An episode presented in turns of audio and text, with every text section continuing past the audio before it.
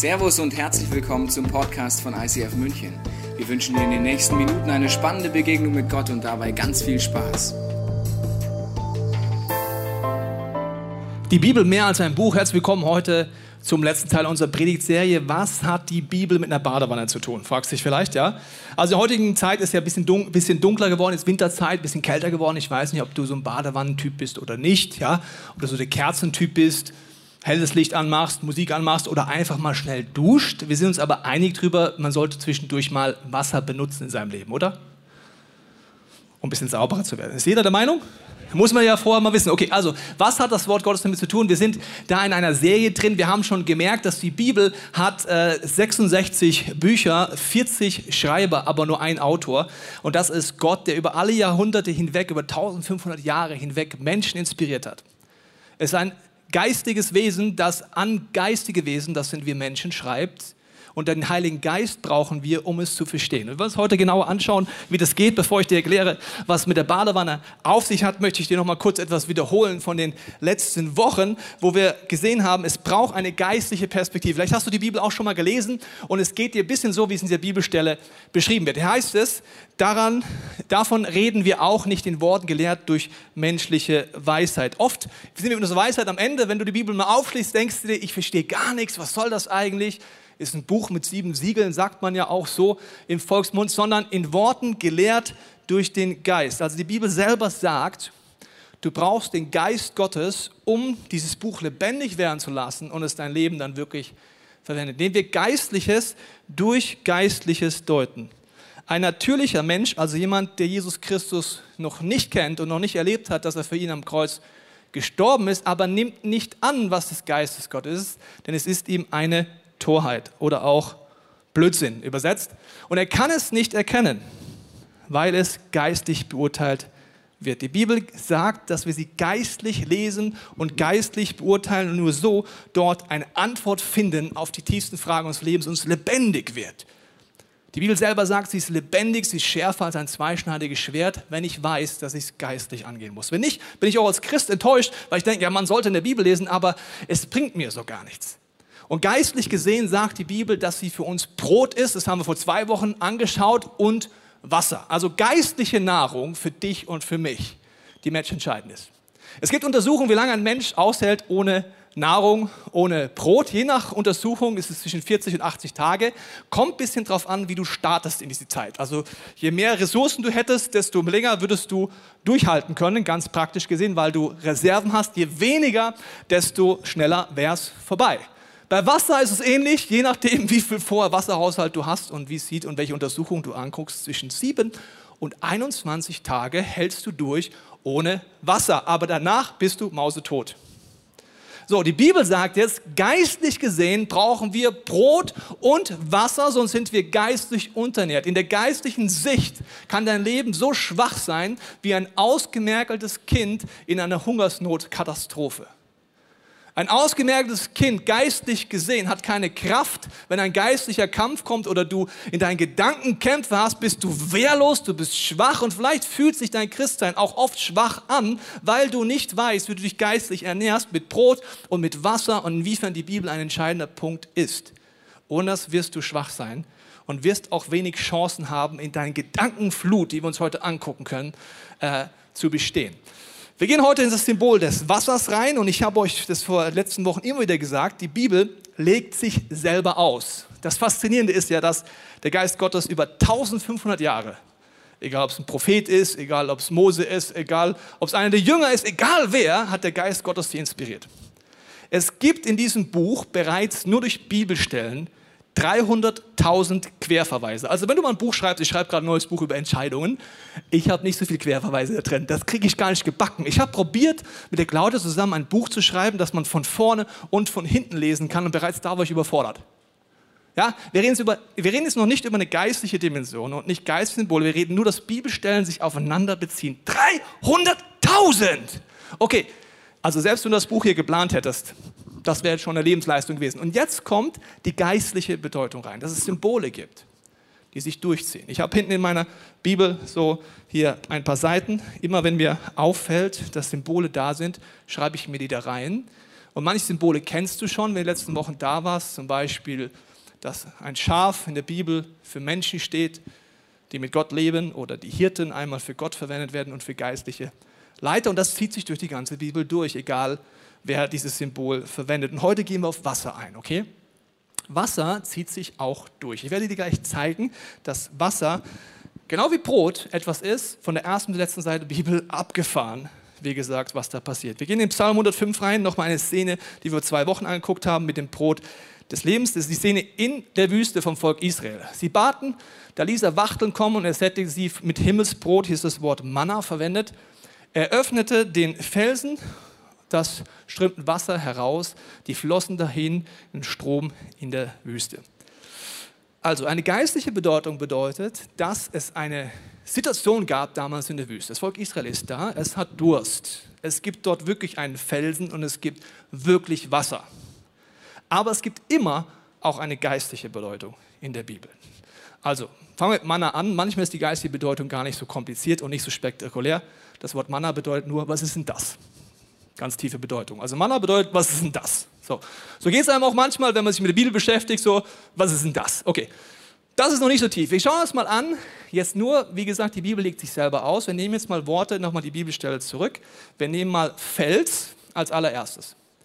Wenn du Fels in der Konkordanz oder in einem Bibelserver gucken würdest, würdest du merken, dass durch die ganze Bibel der Fels für Jesus Christus steht. Das kannst du zu Hause machen, habe ich jetzt nicht die Zeit darauf einzugehen. Also überall, wo ein Fels verwendet ist, ist es ein Symbol für Jesus Christus.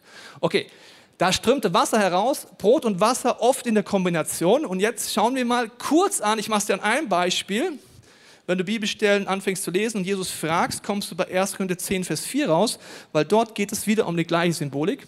Also, die Israeliten haben alle denselben geistlichen Trank getrunken. Hä, die sind doch an den Fels gegangen und da kam Wasser raus. Denn sie tranken von dem geistlichen Felsen, der ihnen folgte. Jetzt wird spooky. Ist dir schon mal ein Fels gefolgt, so hinter dir hergerollt und denkst dir, ach du liebes Lieschen. Ja, genau. Der Fels aber war Christus. Also, Jesus Christus. Manchmal denkst du vielleicht, okay, es gibt so die Bibel von vorne nach hinten. Erst probierst Gott mit Gesetzen, dann mit irgendwelchen Opferritualen, dann klappt es nicht, dann schickt er Jesus. Nein, durch Jesus Christus wurde die Welt geschaffen. Jesus Christus war schon immer und er war in der Wüste beim Volk Israel und Abraham hat Jesus erkannt, sagt die Bibel, und das, die Auferstehung erkannt. Das heißt, Gott ist schon immer da und Jesus ist der Fels und er will dir zu trinken geben. Das Interessante ist jetzt, dass Wasser, wenn du es durch die Bibel anguckst, werden wir gleich genauer machen, immer wieder für Worte steht. Also das Symbol Wasser ist für Worte als erstes für Worte, die Gott ausspricht. Also deswegen ist auch die Bibel eine Quelle, sagt sie. Eine Quelle, ich habe es dir mitgebracht, wir sind Stadtkinder, wir brauchen sowas.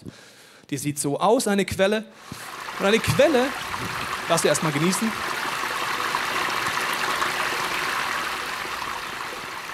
Jesus sagt, er ist eine Quelle. Das bedeutet, wenn du anfängst, die Bibel zu lesen, sie lebendig zu lesen, ist er in dir und er fängt diese Quelle, sagt er in dir an reines Wasser, sauberes Wasser, Wasser, das du trinken kannst, dich satt macht, das aber auch deine Gedanken durchspült. Der ganze Dreck, der in deinen Gedanken ist, die Verwirrung in deinen Gedanken ist. Jesus sagt, er ist eine Quelle, die spült, spült diesen Dreck. Wenn du dir vorstellst, da kommt immer frisches Wasser, immer frisches Wasser. Das heißt, du erkennst, wo sind Lügen in deinem Leben, wo sind Dinge, wo du einfach auf dem falschen Weg bist, wo sind Dinge, die dich zerstören und du kannst diese Erfrischung, diese Klarheit kriegen. Also Wasser repräsentiert hier Worte, die Gott uns zuspricht. Jesus sagt, er ist eine Quelle. Okay, und die Worte, die uns zuspricht, entweder durch prophetische Impulse oder durch die Bibel, sind die Quelle. Jetzt gibt es ein Problem. Worte in deinen Gedanken sind nicht nur von Gott inspiriert, sondern es gibt auch die Gegenseite, wie wir in der Invisible-Serie angeguckt haben. Das heißt, der Satan redet auch, aber er redet nicht mit einer Quelle, sondern er will dich überfluten. Wir schauen uns gleich das Buch Offenbarung an. Wenn du nicht weißt, dass die Bibel sich selber auslegt, ein sehr kompliziertes Buch. Wenn du weißt, dass sie sich selber auslegt, an vielen Punkten gar nicht so kompliziert. An manchen Punkten darfst du trotzdem noch ein bisschen forschen. Wir gehen jetzt mal an die Stelle rein. wo die Bibel sich selber ausliegen lassen.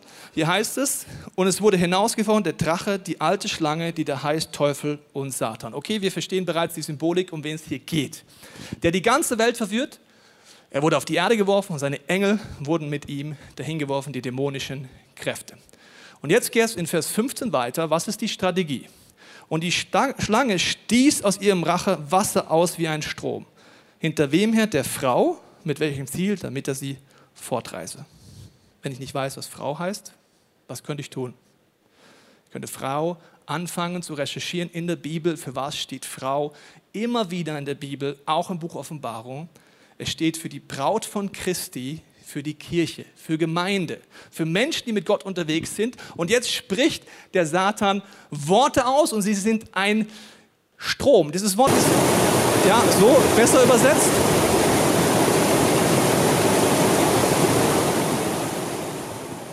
Im Urtext ist es nicht ein Strom, sondern eine Sturmflut, eine mitreißende Sache. Und das Problem an einer Sturmflut, wie du hier siehst, ist nicht das Wasser ist das Problem. Das Problem ist die Zerstörungskraft von Wasser. Wasser kann dich erfüllen, Wasser kann dich nähren, Wasser kann aber auch alles zerstören. In dieser Sturmflut wird mitgespült werden Häuser, Autos, Dreck, genau das Gegenteil von einer Quelle. Und die Bibel redet darüber, dass in deinen Gedanken diese Sturmflut tobt. Wie durch Worte, die du glaubst. Zum Beispiel sind das Worte wie, du wirst es eh nicht schaffen. Das ist eine Sturmflut in deinem Leben. Jemand hat sie ausgesprochen und du fängst sie an zu glauben. Es wird immer zerstörerischer in deinem Leben.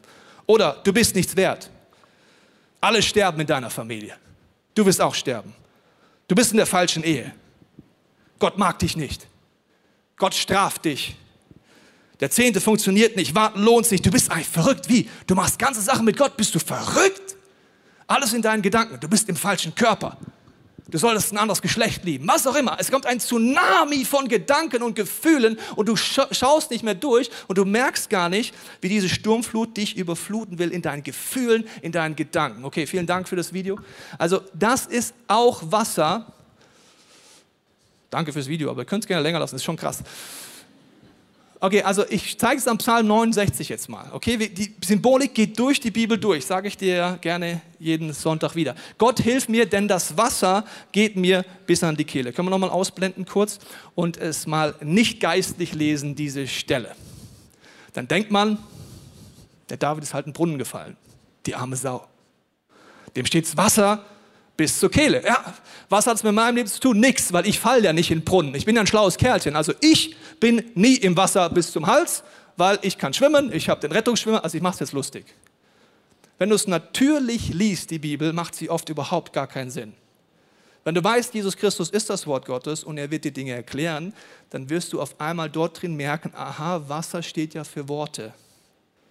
Du kannst mal das zu Hause nachlesen, was David mit was er kämpft. Er kämpft mit seinen Feinden, mit Rufmord, mit Lügen, die über ihn ausgesprochen werden. Sein eigener Sohn will ihn töten, also er ist in der Sturmflut drin. Merkst du das? Ängste, Nöte. Dann schauen wir weiter nochmal diese Stelle an, Psalm 69. Da heißt es jetzt, Gott hilft mir, denn das Wasser geht mir bis an die Kehle. Ich versinke in tiefen Schlamm, wo kein Grund ist. Ich bin in tiefe Wasser geraten und die Flut will mich ersäufen. Er ist in der Überflutung seiner Gefühle, der Überflutung seiner Gedanken, wo der Satan versucht, ihn zu überrennen, zu stehlen, zu töten und am Ende vom Tag ihn von Gott wegzubringen. Okay, in dieser Situation ist er drin. Und dann heißt es weiter, Vers 3, ich versinke in äh, errette mich aus dem Schlamm, dass ich nicht versinke. Das ist eine Sturmflut, da ist Schlamm drin. An der Quelle ist übrigens nie Schlamm. An der Quelle ist das reine Wasser. Dass ich errettet werde vor denen, die mich hassen und aus den tiefen Wassern, dass mich die Wasserflut nicht ersäufe und die Tiefe nicht verschlinge und das Loch des Brunnen sich nicht über mir schließe. Er ist vollkommen im Kampf seiner Gedanken drin.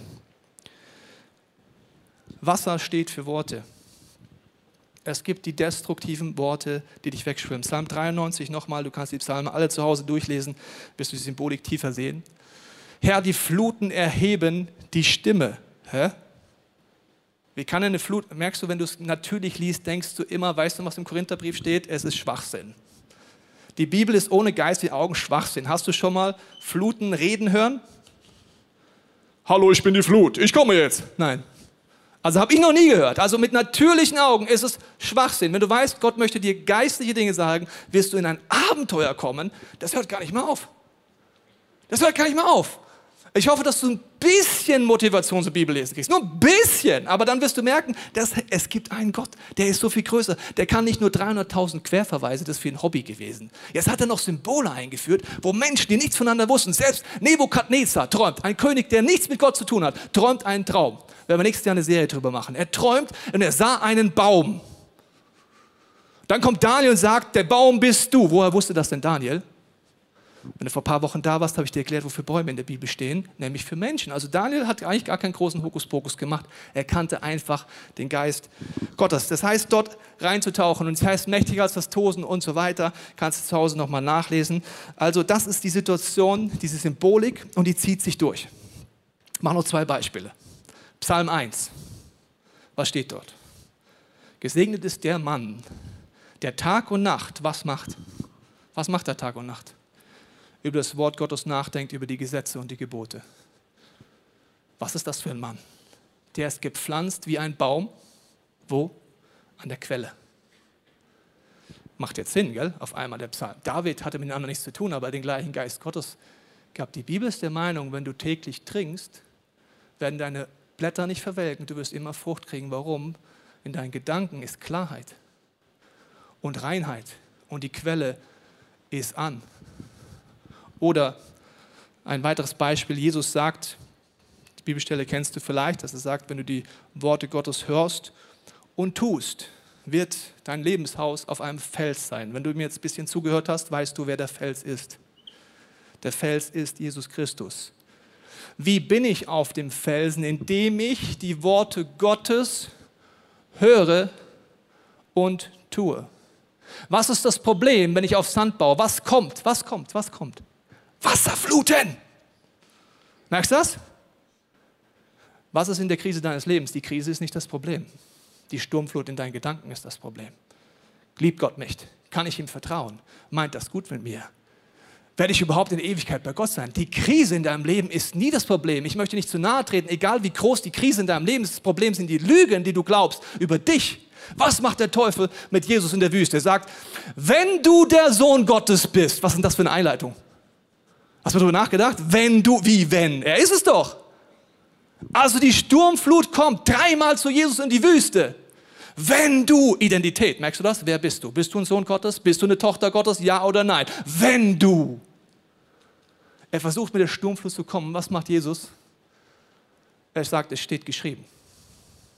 Es steht geschrieben. Also die Bibel redet davon, dass wenn du auf dem Felsen bist, es kommt Regen, es kommt Hochwasser. Originalzitate aus Matthäus Evangelium. Stürme, Regen in Sturzbächen, Wasser, das über die Ufer tritt und Stürme, die rütteln an deinem Glauben. Deswegen ist es wichtig, dass du weißt, dass in deinem Leben so ist. Ich will es nochmal wiederholen. Also Wasser in der Bibel steht für Worte. Einmal für eine Quelle. Die Quelle ist dafür da, dass es frisch ist in deinem Leben. Und das Video zeige ich dir nochmal, dass es dir ganz tief ein brennst in deinen Gedanken. Die Frische, Leben, Klarheit, Frieden, Erfüllung. Und Jesus sagt, wenn du es machst, wird es in dir eine Quelle sein. Und ohne die Quelle gibt es die Variante B, nämlich nicht nur Gott redet zu dir, auch der Satan redet und das ist die Sturmflut und die ist in deinen Gedanken, in deinen Gefühlen, in deinen Emotionen, in deiner Seele, überall. Und das Wort Gottes ist dafür da, dort Klarheit reinzubringen und zu scheiden zwischen Leib und Seele und dir zu helfen, dich wieder neu zu orientieren, sonst wird es dich mitspülen. Durch die Sachen, die du dir jede Woche reinziehst, jeden Tag reinziehst, ich sage es dir gerne immer wieder, reflektier mal dein Leben, wie viel Prozent deines Alltags ziehst du dir Dinge rein, die destruktiv sind? Ich finde es wichtig, Nachrichten anzuschauen. Aber wenn du mehr Nachrichten anschaust als das Wort Gottes und dich wunderst, dass die Sturmflut in deinem Leben ist, dann nimmst du das Prinzip nicht ernst. Mit dem Wort Gottes kannst du einstufen, was es ist. Und jetzt kommt das dritte Problem. Nicht nur Gott redet, nicht nur der Teufel redet, sondern wir können auch reden. Ist dir mal aufgefallen? Jetzt wird das Problem leider erst richtig kompliziert. Wir können auch reden. Ich habe eine Frage an euch. Wer von euch kennt einen Moment, wo er sich denkt, das hätte ich jetzt mal lieber nicht gesagt? Kennt das jemand außer mir? Okay, alle Heuchler bitte zum Gebetsteam. Man kann umkehren, ist kein Problem, wenn man dann noch nicht so ehrlich ist, ist kein Problem. Also, jeder kennt das. Man sagt was und danach denkt man sich, hätte ich mal lieber nicht gesagt. Worte haben Kraft, merkst du das? Und auch unsere Worte werden immer wieder mit Wasser verglichen in der Bibel. Ich mache dir ein paar Beispiele. Sprüche 18,4. Die Worte eines Mannes Mundes sind wie tiefe Wasser und die Quelle der Weisheit ist ein sprudelnder Bach. Also zwei Optionen, Sturmflut. Merkst du das? Nicht gut. Oder Quelle der Weisheit. Zwei Optionen kommen aus dem Mund eines Menschen. Okay, nächstes Beispiel. Sprüche 6,2. Du bist, so bist du gebunden durch was? Durch die Rede deines Mundes und gefangen in dem Reden deines Mundes. Das heißt, was ich ausspreche, entscheidet, wo ich gebunden bin und gefangen bin? Abgefahren. Okay. Sprüche 18, 21. Worte haben Macht. Sie können über Leben und Tod entscheiden. Es gibt viele Bibelstellen, die verstehe ich nicht. Aber nur weil ich es nicht verstehe, heißt nicht, dass es wahr ist. Muss ich mal wiederholen. Das ist jetzt sehr tief. Also wenn du was aufschreibst, dann das. Es gibt viele Bibelstellen, die verstehe ich nicht. Nur weil ich sie nicht verstehe, heißt es nicht, dass sie nicht wahr sind. Gott ist Gott und nicht ich. Diese Bibelstelle habe ich lange nicht verstanden, weil ich gedacht habe, ja, man kann nicht rumlaufen und sagen, Tod, okay, Leben, ah, Tod, oh, Leben, ah. Also ist ja nicht so, oder? Ich kann nicht rumlaufen und Leute töten und andere so wieder auferwecken. Also ist ja nicht so. Ich sage dir, was mittlerweile meine Bedeutung ist, und zwar aus dem Gespräch mit Jesus, aus Podcasts, die ich gehört habe, aus Predigt, äh, aus, aus Bibellesen. Und meine Antwort ist folgende. Wir haben die Macht, übereinzustimmen. Die Bibel sagt, es geschehe nach deinem Glauben. Wir wollen uns nochmal kurz mit den Videos überlegen, was das heißt. Also, wir fangen an mit der konstruktiven Quelle nochmal, spielen die nochmal ein. Also, Gott redet zu dir, konstruktive Worte, es steht geschrieben, die Bibel, deine Identität, Dinge, die Gott dir zusagt, okay? Jetzt habe ich die Autorität. Es geschehe nicht in erster Linie, was Gott gesagt hat, sondern was ich glaube. Das ist jetzt ein Problem. Wenn ich mit Gott übereinstimme, sage ich, es steht geschrieben. Ich nehme es an. Ich proklamiere das, dass das in meinem Leben ist. Dann verstärke ich die Quelle. Das Gleiche kann ich mit meinen Worten aber mit der Sturmflut machen. Ich kann Dinge aussprechen. Der Gedanke kommt, du kannst nichts. Wann wird der Gedanke gefährlich wenn du sagst, ich kann nichts? Es geschehe nach deinem Glauben, wenn du übereinstimmst mit der Sturmflut, wird sie dich zerstören. Es sei denn, du verstehst, Jesus ist größer, Jesus Christus ist der Fels. Seine Wahrheit ist da und hier ist Lüge. Das heißt, meine Worte verstärken. Deswegen sagt Jesus, es steht geschrieben. Es steht geschrieben. Es steht geschrieben. Wenn der Sohn Gottes wissen muss, was steht geschrieben, dann müssen wir es auch wissen. Weil das ist die Alternative in deinem Leben, laut dem Wort Gottes. Chaos, Zerstörung, und Punkte, wo du dich danach fragst, wie bin ich eigentlich dorthin gekommen. Okay, also wir haben gesehen, Gott redet, Satan versucht uns zu überfluten und er versucht uns auch auszuhungern, geistlich gesehen. Warum? Dann sind wir schwach. Siehe, Tage kommen, spricht der Herr, da sende ich Hunger in das Land. Nicht ein Hunger nach Brot, sondern Durst oder nach Durst nach Wasser, sondern nach den Worten des Herrn sie zu hören. Hier wieder, es gibt eine natürliche Situation, es gibt wirklich eine Hungersnot, aber es gibt auch eine geistige Bedeutung. Du kannst geistlich verhungern. Was ist das Problem? Steht da, die Worte des Herrn sind nicht da und deswegen haben wir ein Problem? Das steht, wir hören sie nicht. Geistliche Hungersnot bedeutet, wir hören nicht. Das Wort Gottes ist da. Wenn du es nicht hast, kannst du heute eine Bibel geschenkt bekommen. Das Wort Gottes ist jeden Tag da, auch was er dir schon zugesagt hat an prophetischen Eindrücken. Das Problem ist, wir hören es nicht. Und wenn wir nicht hinhören, sind wir geistlich in der Hungersnot. Was mache ich jetzt? Wie kann ich mit umgehen? Wie kann ich mit kämpfen? Wie kann ich dort aktiv werden? Weil es gibt eine Herausforderung. Die Bibel gibt so viel Zusagen. Josua 1, Vers 8. Wer über das Wort Gottes nachdenkt, der wird Erfolg haben. Psalm 1 habe ich dir schon gesagt. Und jetzt gibt es die Challenge Markus 4,15. Hier redet Gott darüber, was passiert, wenn du dich mit der Bibel beschäftigst oder in einer Predigt sitzt oder einen Impuls von Gott hast. Da heißt es, die aber im Weg sind, bei denen das Wort gesät wird, also es gibt, sie hören das Wort Gottes Und wenn Sie es hören, steht hier nicht eine Woche später, nicht 24 Stunden später, sondern sogleich wird der Satan kommen und das Wort wegnehmen, das hineingesät worden ist. Gott redet mit Maria, der Mutter von Jesus. Er schickt einen Engel. Er sagt, du wirst den Messias gebären. Was macht Maria? Sie bewahrte das Wort Gottes wo? In ihrem Herzen. Ich meine, ich weiß nicht, wie du Maria siehst, sie war ein Teenager und dann kommt ein Engel und sagt, du kriegst den Messias. Dann sagt jeder von uns, ja klar, läuft. Weißt du, was die eine Stunde später gedacht hat? Habe ich gerade gekifft oder, oder was, was, war denn das jetzt? War das, war das echt ein Engel? Ich habe keine Ahnung, ob es ein Engel war. Kann das Gott sein? Kann Gott Mensch werden? Also die hat echt ein Problem gehabt. Sie wusste, sie musste das Wort Gottes bewahren in ihrem Herzen. Wenn Gott etwas zuspricht, durch Bibelstellen, durch Identität, durch prophetische Eindrücke, ist es wichtig, es zu bewahren. Wie? Aufschreiben. Wenn du die prophetische Impulse, das Wort Gottes nicht aufschreibst, ist ganz einfach, sie wegzunehmen. Zweitens, aussprechen. Es steht geschrieben. Meine Frau hat Bibelstellen, sie lernt die wie Vokabeln die ist eine Konkordanz. Also ich muss jetzt nicht mehr googeln, ich frage einfach meine Frau. Die lernt die auswendig und die kann die dann auch oder die weiß sofort, was einfach biblische Prinzipien sind. Das heißt, ich muss darüber meditieren, es erinnern, es festhalten, proklamieren. Das sind Momente, wenn du das nicht verstehst, ist es ganz einfach, dich klein zu halten geistlich. Ich mache dir ein Beispiel aus einer, von einer Frau aus unserer Kirche, um dir zu zeigen, dass das Rauben und Stehlen, die Sturmflut immer kommt in deinem Leben, wenn du es nicht bewahrst. Die Situation ist folgende.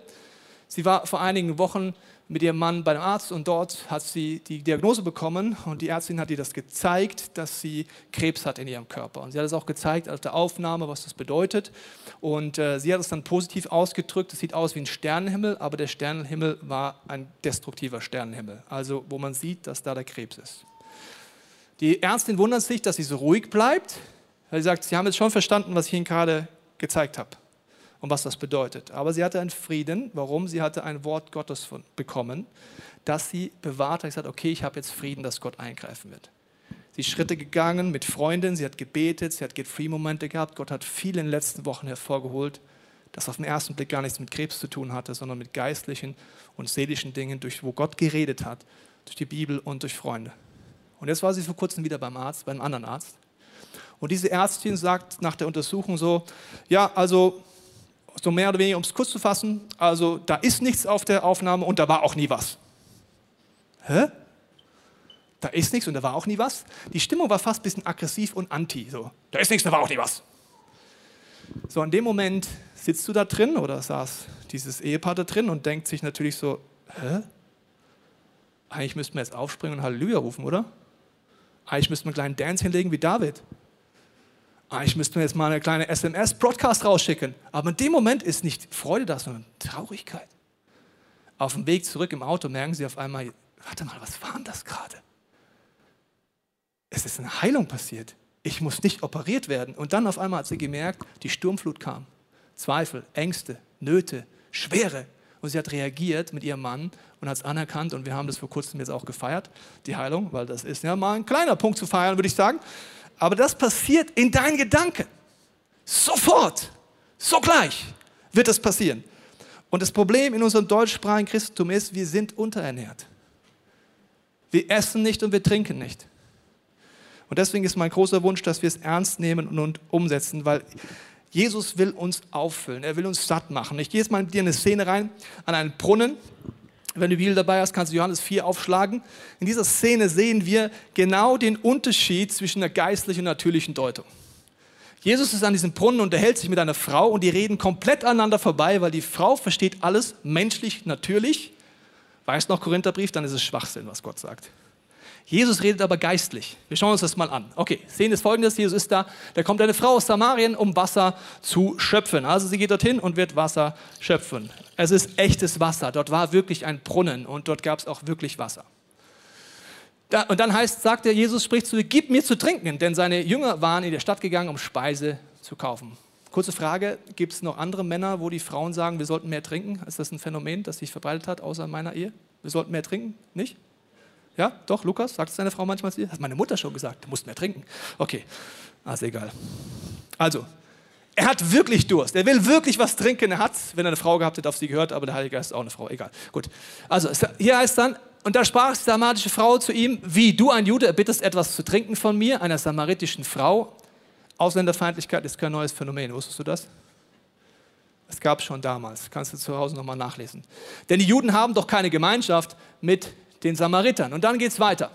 Jesus antwortet sprach, wenn du erkenntest die Gabe Gottes, wer es ist, der zu dir sagt, gib mir zu trinken, du betest und gebe dir lebendiges Wasser. Also die Frau will jetzt hier schöpfen und sagt Jesus, wenn du erkennen würdest mit geistlichen Augen und geistlichen Augen, wer hier vor dir ist, dann würdest du ihn um was anderes bitten und zwar nicht um dieses Wasser in dem Sinne.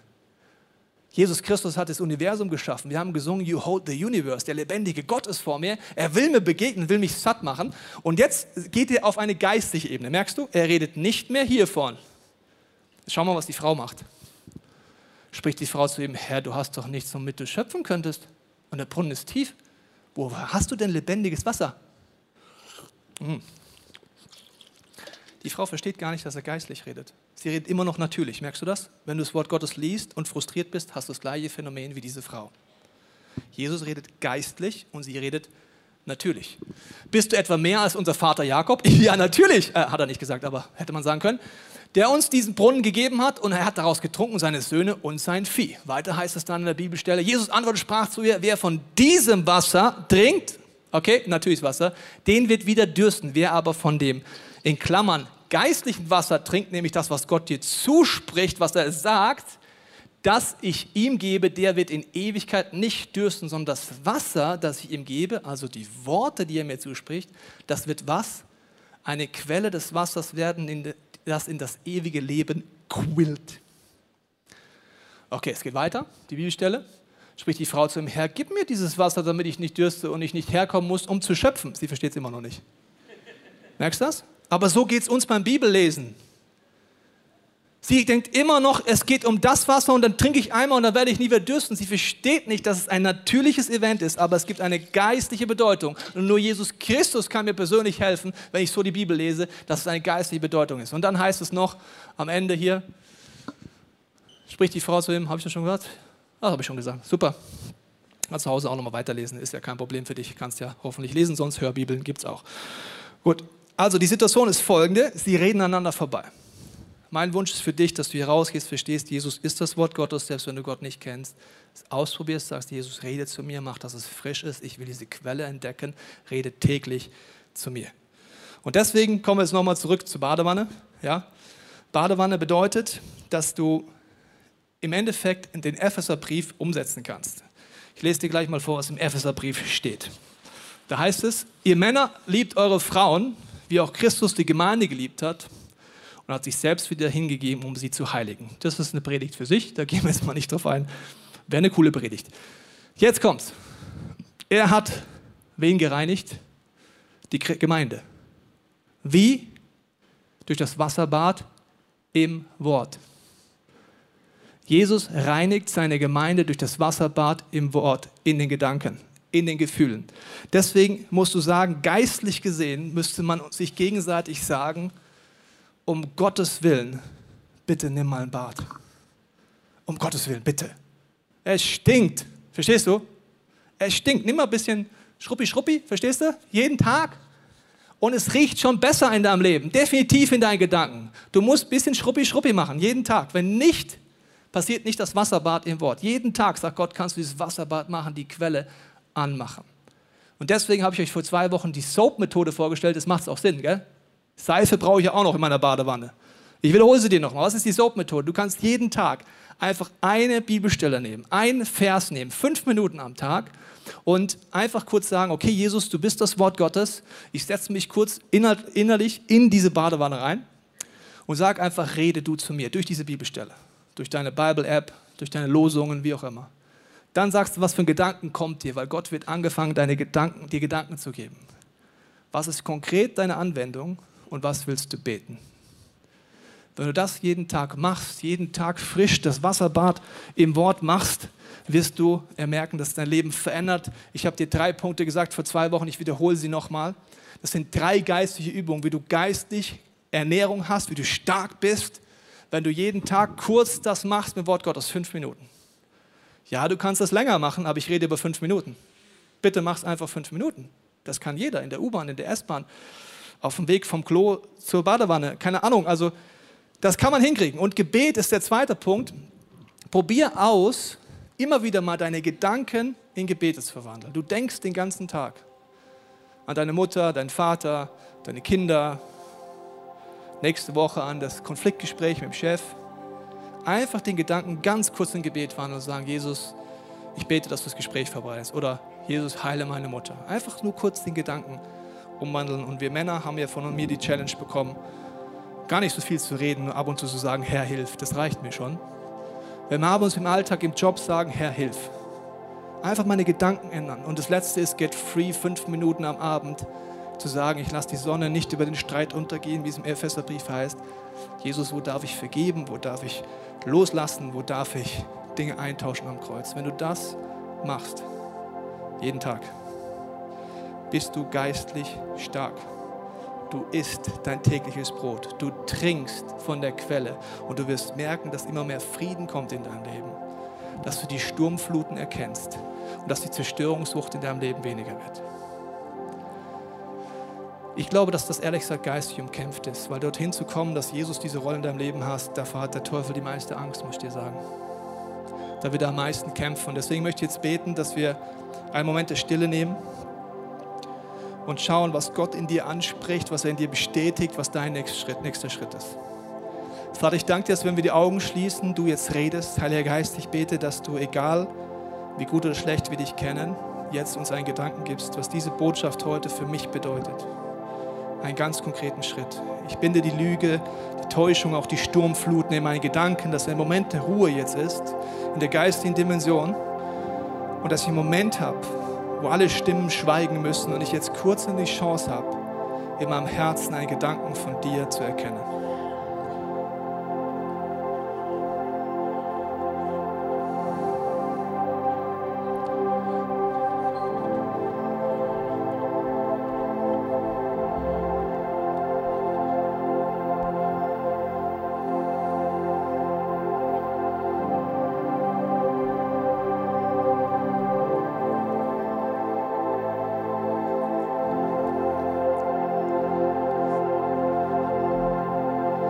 Jesus, danke dir, dass du das Wort Gottes bist und ich bete jetzt, dass egal wo wir auf unserer Reise stehen mit dir, du tief an unser Herzen klopfst, unsere Emotionen abholst. Ich danke dir, dass du jetzt Leute einlädst, zum ersten Mal sich für dich zu entscheiden. Und wenn du das merkst, dass du eine Sehnsucht hast, mit Gott zu leben, du kannst es vielleicht gar nicht beschreiben, aber du hast diese Liebe in dir, du spürst es, dass es dich dazu zieht, auch wenn du tausend Fragen hast, dann lade ich dich ein, mit mir zu beten, dass Jesus jetzt in dein Leben kommt. Dass wir annehmen, was er für uns am Kreuz getan hat Chef ist in unserem Leben. Dass seine Stimme größer wird, dass er die Quelle wird in mir. Dass ich anfange, seine Worte zu hören und zu tun. Und ich segne jeden, der das möchte, neu mit geistlichen Ohren, mit geistlichen Augen, dass wenn wir die Bibel aufschlagen, wissen, es geht darum, Jesus Christus zu begegnen dass er zu mir redet. Und nicht, dass ich irgendwelche Worte anschaue, genau wie die Frau am Brunnen denkt, was erzählt er denn da? Ich danke dir, Jesus, dass unser Problem nicht ist, die Bibelstellen, die wir nicht verstehen, sondern dass unsere Challenge ist, die wir schon verstehen, umzusetzen. Und deswegen bete ich, dass du uns eine Leidenschaft, einen Hunger gibst. Und dass wir merken, wir sind geistlich ausgehungert. Wir sind geistlich schwach vielleicht. Dass wir anfangen zu essen. Ich danke dir dafür. Amen. Wir hoffen, dass dir diese Predigt weitergeholfen hat. Wenn du Fragen hast, kannst du gerne an info at icf-moenchen.de mailen und weitere Informationen findest du auf unserer Homepage unter www.icf-moenchen.de.